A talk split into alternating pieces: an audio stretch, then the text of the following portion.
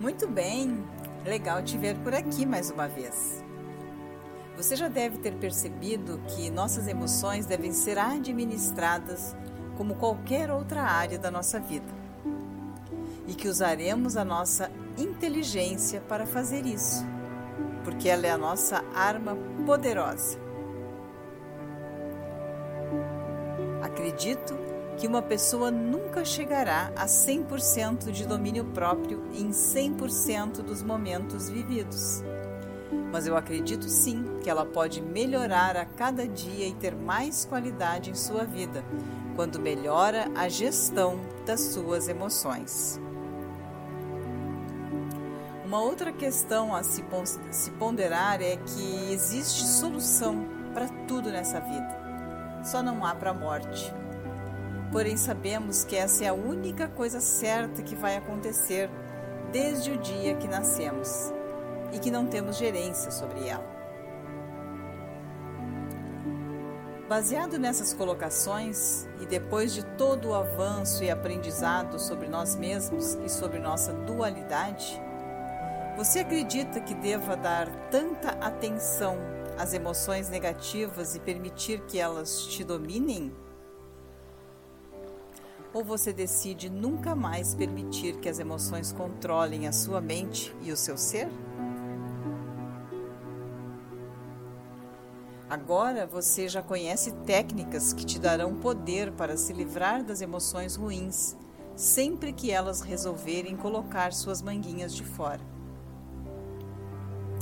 Você já entendeu também que a sua mente inconsciente pode ser uma grande aliada sua que ela sempre estará disponível para te ajudar. E que ela é o teu tesouro mais precioso. E você pode lançar mão sempre que quiser ou se fizer necessário. Dentro de você está tudo o que você precisa com essa convicção, eu te convido a sentar confortavelmente e começar a prestar atenção na sua respiração. Inspire e expire fechando os seus olhos. Hoje, de uma forma muito positiva, nós vamos acessar o lado direito do nosso cérebro.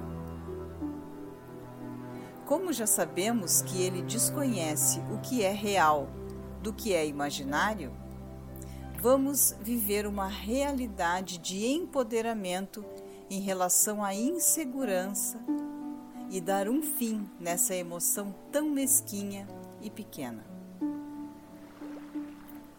Inspire e expire. Uma maneira muito eficiente de acessarmos a nossa mente inconsciente também é através de metáforas, parábolas e histórias. Por esse motivo, eu quero que você imagine uma formiguinha e um elefante, onde a formiga é você e o elefante é a insegurança. Parece, a grosso modo, que não há como a formiga vencer o elefante.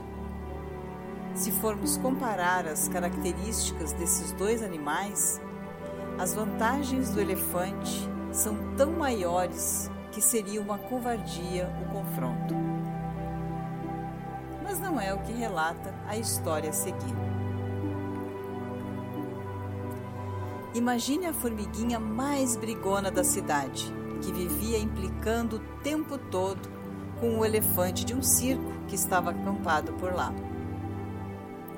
Um belo dia, o elefante injuriado desafiou a formiguinha para um duelo. E a formiga nem precisou pensar, na mesma hora aceitou o desafio. Apesar de afirmar o contrário, ela adorava uma briga. O duelo, com direito a uma grande plateia, aconteceu na semana seguinte. E apesar do seu tamanho, a formiga era mais ágil do que o elefante. Assim, podia esconder-se em qualquer parte do corpo enorme do seu adversário e mordê-lo à vontade, sem que ele a pudesse encontrar. O mais espantoso é que a corajosa formiguinha acabou se saindo vencedora. Por quê?